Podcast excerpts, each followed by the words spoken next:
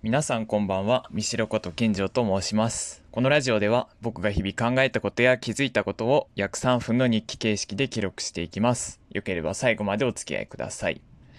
今日は小話から入ってみようと思います。で、僕は数年前から時々早朝か夕方にランニングをしています。で、大体いつも同じコースなので、よくお見かけする方もちらほらいるんですよね。そして、ある時間に走ると必ず出会う方がいるんですよ。で初めて会ったのは高校1年生頃だったと思うんですけど、まあ、いわゆる毎朝絶対走ってるあのおじさんいるよねっていうおじさんです。まあ、出会った頃は少しぽっちゃりした体型でちょっと心配になるくらいに苦しそうなしかめっ面をしながら頑張って走ってらっしゃったんですよ。で、それ以来そのコースで決まった時間に行くといつも同じペースで同じ顔でランニングをしている。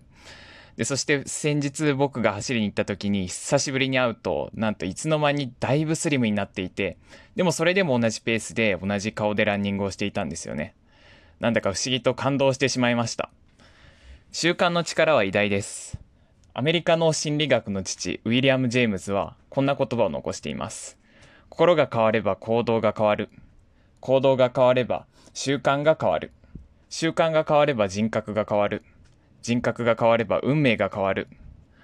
おじさんもどっかでこのままじゃいけないって決心して、ランニングを始めて、それを習慣にし、まあ人格はわかんないんですけど、まあこれだけ毎日走ってスリムになって、きっと自分に自信もついたんだと思います。で、それでも満足せずに習慣を続けて日々自分をアップデートしている。そう考えて僕は奮い立たされていたんですよね。自分が成長するために身につけたい習慣って何ですかね？初めは簡単なことから少しずつ始めてみると少しずつ違った世界が見えてくるのかもしれません。ちなみに走るときはマスクを忘れないようにしましょう。これもウィズコロナ時代のエチケットみたいです。今日はうまくまとまってましたかね？少しでも皆さんが何かを考えるきっかけになっていれば幸いです。それでは皆さん良い一日をお過ごしください。ではまた明日。